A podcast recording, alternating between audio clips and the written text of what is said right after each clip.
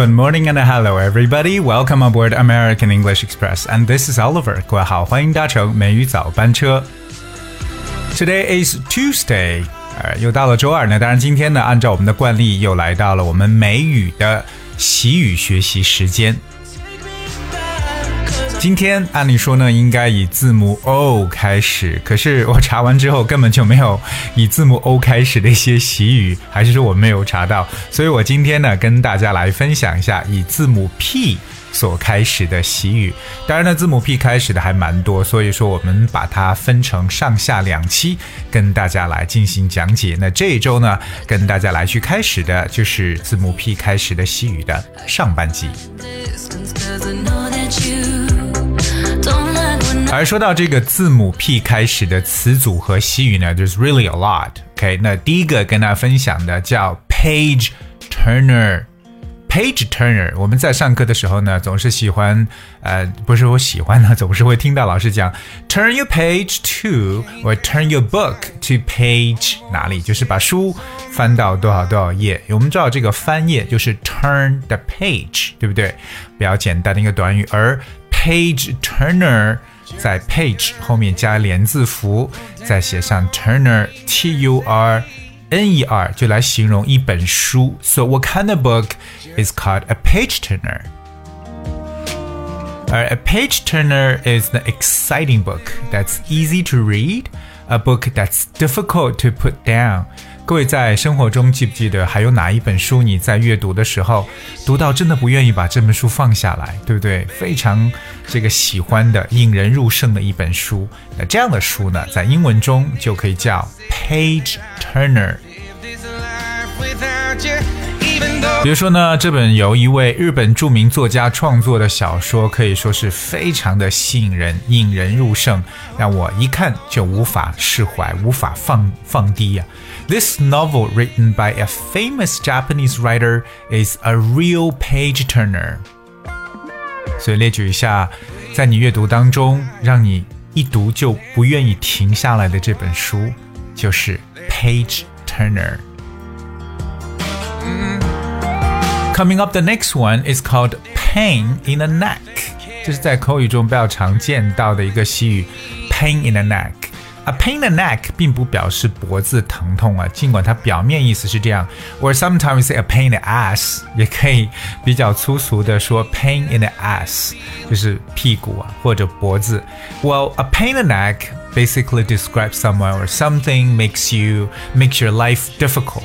可以可以说让你觉得很不省心。 或者令你觉得比较厌恶的一个人或者事情，就可以说哦，such a pain in the ass，such a pain in the neck。 live this life without 比 you. 如说呢，我的邻居不好，对不对？那跟他们打交道就很麻烦，对不对？如果遇到一个不好相处的邻居，真觉得很烦的。So dealing with my neighbor is always a pain in the neck. So remember this one, a pain in the neck. The next one is quite interesting. It says paint the town red. OK，这么一个习语，paint the town red。如果我们直面去看这个意思的话，表示将城镇染成红色或刷成红色。Paint the town red。 OK，这几个词比较简单了。When you paint the town red, it means that you go out drinking and partying. OK，说白了就是出去狂欢，对不对？出去喝酒狂欢的一种说法叫 paint the town red。 You have my heart. Like let's paint the town red tonight， 就表示我们今晚可以出去狂欢了。那特别是每逢每逢老朋友见面的时候呢，可能总是会狂欢痛饮一番，是不是？So when I meet my old friend, we're always going paint the town red. So paint the town red 更加表示年轻人的一种狂欢。The next one is very often used. It goes pass the buck.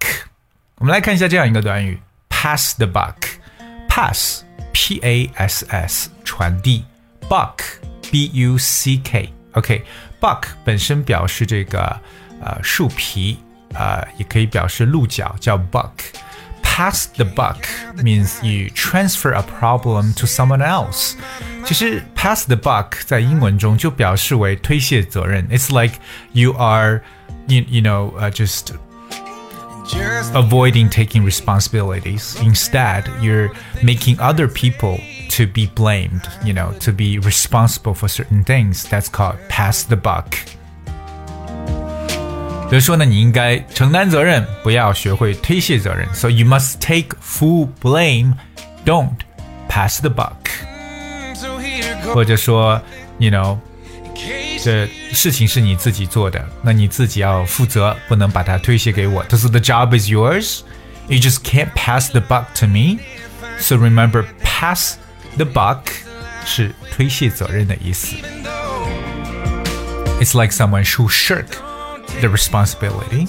英文中有这样一个表示叫 shirk the responsibility，啊、也表示推卸责任。S H I R K shirk。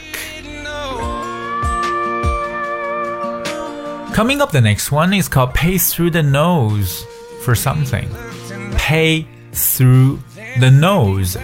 Nose 就是鼻子，pay through 是一个动词短语，pay through the nose。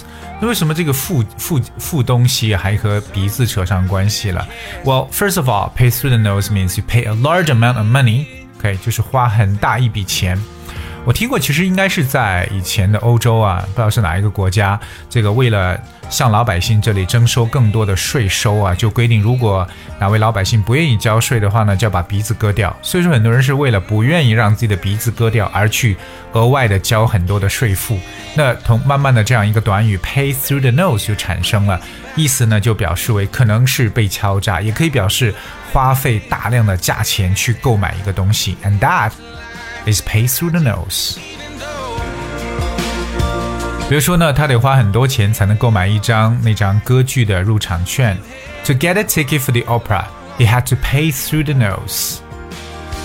那当然，现在呢，很多年轻人可能花很多钱呢去买去买票听他们喜欢歌手的这种歌曲。So some people are willing to pay through the nose to buy tickets to see their favorite singers。 所以各位记住，花大的价钱，新的表示叫 pay through the nose。 I would be lying if I The next one is called penny pinching. Penny pinching，非常有意思的短语，penny p e n n y penny 加上连字符，再加 pinching p i n c h i n g pinching。 Penny pinching refers to someone who's very very frugal, you know, avoiding expenses whenever possible，就是这种比较吝啬的。小气的一层意思。So penny pinching is the practice of trying to spend as little money as possible. 所以我们把这种守财奴呢，有一种说法叫 penny pincher。penny pincher。OK。 penny pincher，那么特别是大家知道一下动词 pinch，p i n c h 这个动词，if you pinch a part of someone's body, you take a piece of their skin between your thumb and first finger to give it a short squeeze，就是掐或者拧这么一层意思。OK，penny、pincher。OK。Alright, so this is what we talk about. 那么当然呢，英文中我们有一个短语叫 feel the pinch. Feel the pinch. If a person or a company is feeling the pinch, they do not have as much money as they used to, and so they cannot buy the things they would like to buy. 就是感到手头拮据的意思。所以，比如说消费者花钱少了，那商家都感到手头拮据。So consumers are spending less, and merchants are feeling the pinch. baby I 最后跟大家去补充一个叫 pep talk，P E P pep 和 talk T A L K 两个单词。Pep talk is the encouraging speech given to a person or group。它呢就是一个能够去鼓舞别人的这么一些话，对不对？So a pep talk is a speech intended to encourage someone to make more effort or feel more confident。所以你想给某人打气的时候呢，就可以说 to give someone a pep talk。比如说呢，教练跟跟他们说了一番打气的话呢，就可以说，Well, the coach gave them a pep talk. Okay, so I'm gonna give you a pep talk. Stay tuned to American English every day to improve your English. Hang in there. You will get better. Tangled in the sheets until they OK，今天节目就到这里，跟大家分享了以字母 P 开始的一些习语说的一部分。当然，我们接下来在下周二会给大家讲述第二部分的一些习语。 tracing shadows of rain down your back. OK，今天节目最后呢，送上来自 Shawn Mendes 的歌曲《Summer of Love》。Hope you guys enjoy. I'll see you tomorrow. It was the summer of love, a delicate daydream, and for a couple of months, it felt like we were 18. Yeah, it was the summer of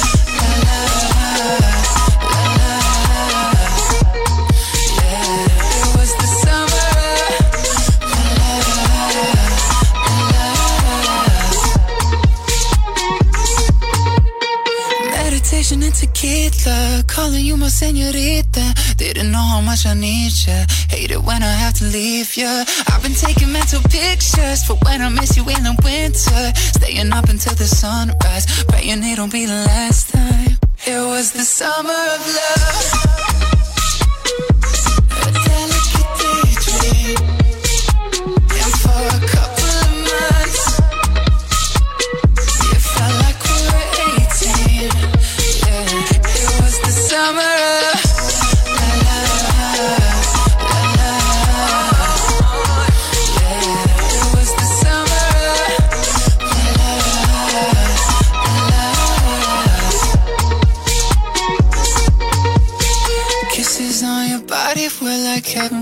Taking it slow. Yeah. Entangled in the sheets until the evening, there was nowhere to go. No, it was the summer